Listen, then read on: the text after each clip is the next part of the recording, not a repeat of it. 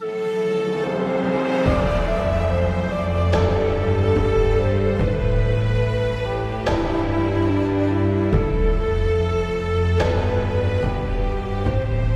友们，大家好，欢迎大家继续收听由刘侃山为大家播讲的《鬼山关历史故事集》。现在我们讲的是本故事集当中的第一个系列《食人魔列传》。第四类食人事件就是最恐怖的人肉军粮啊！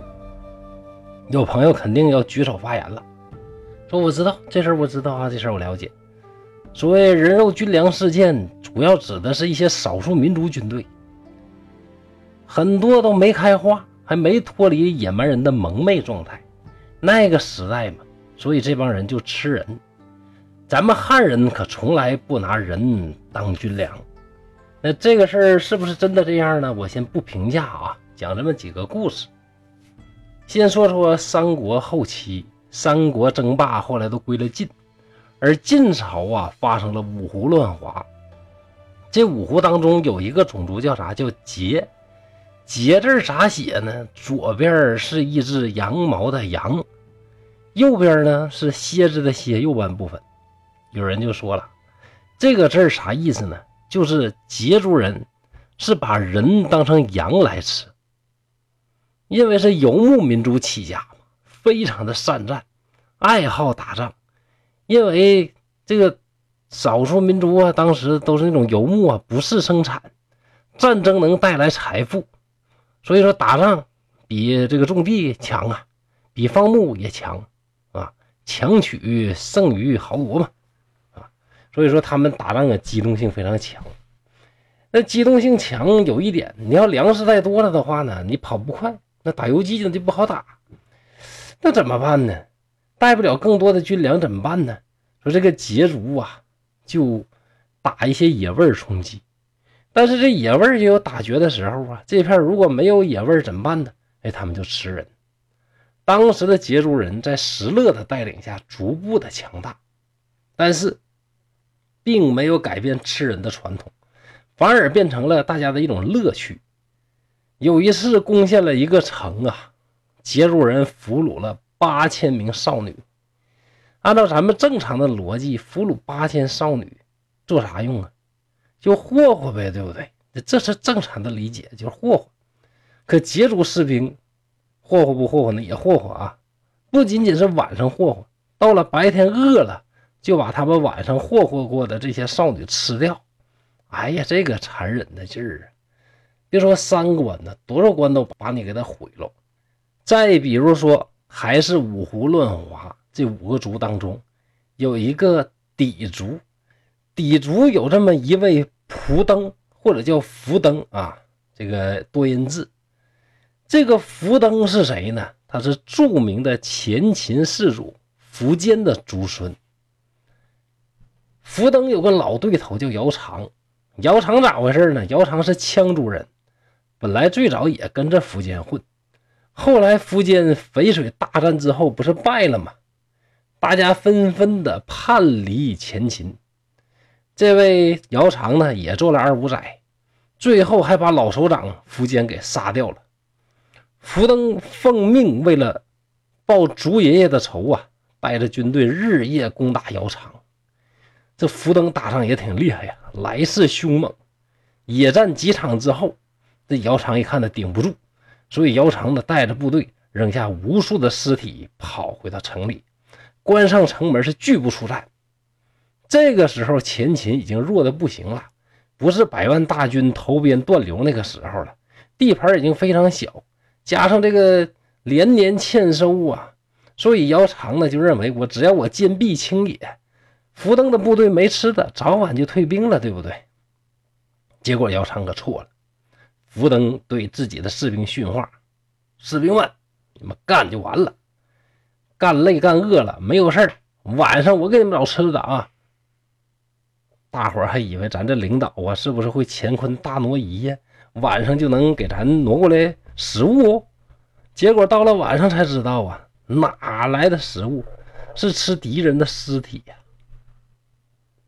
福登的士兵们一吃人肉啊，哎，就爱上了这个味道。纷纷表示，吃人肉是健壮能斗啊。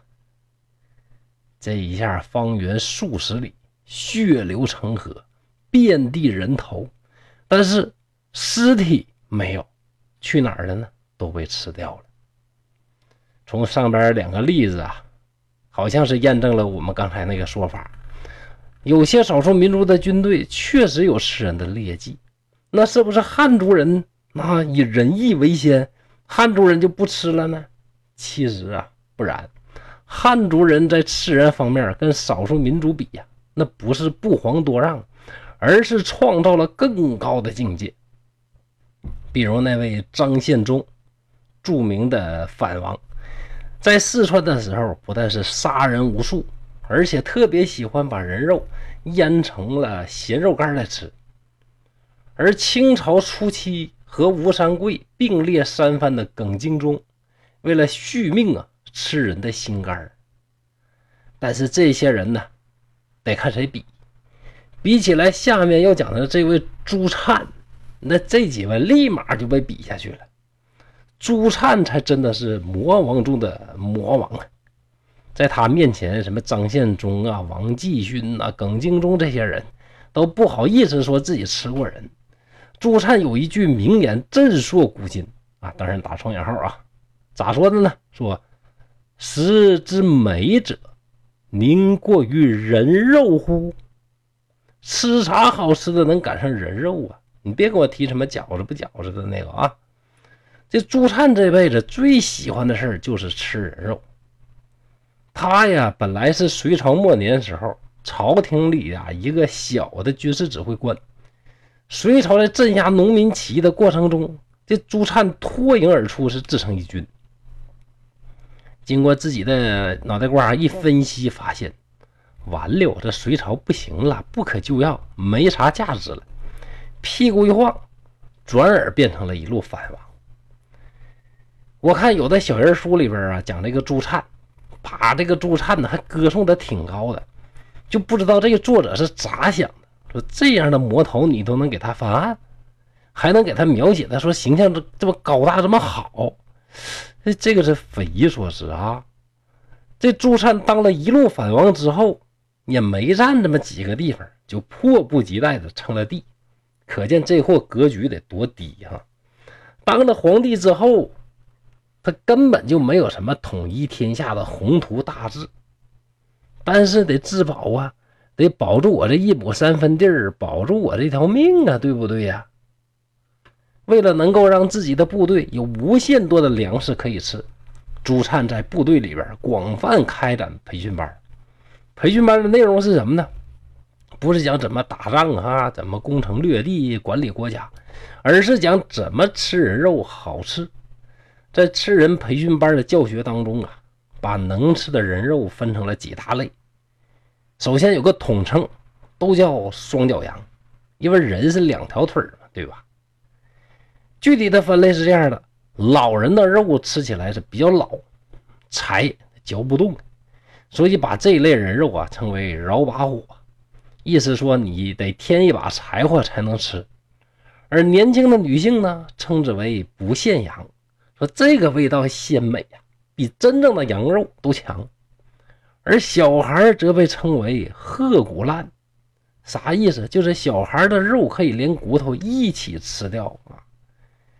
经过这些专业的培训之后，朱灿的军队每经过一个村庄，就把村庄里的人全都抓起来，饿了就先吃一部分，吃不了的呢，用绳索拴起来，随着大军一起行进，走哪儿饿了就停下来把双脚羊杀了吃掉。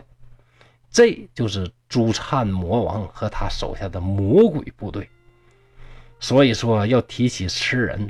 这个冠军毫无疑问应该属于朱灿朱大将军，他应该永远的被钉在历史的耻辱柱上，永世不得翻身。以上就是恐怖的人肉军粮事件。明天我们将给大家讲讲还有哪些其他的吃人事件。谢谢大家关注鬼参观的历史故事集。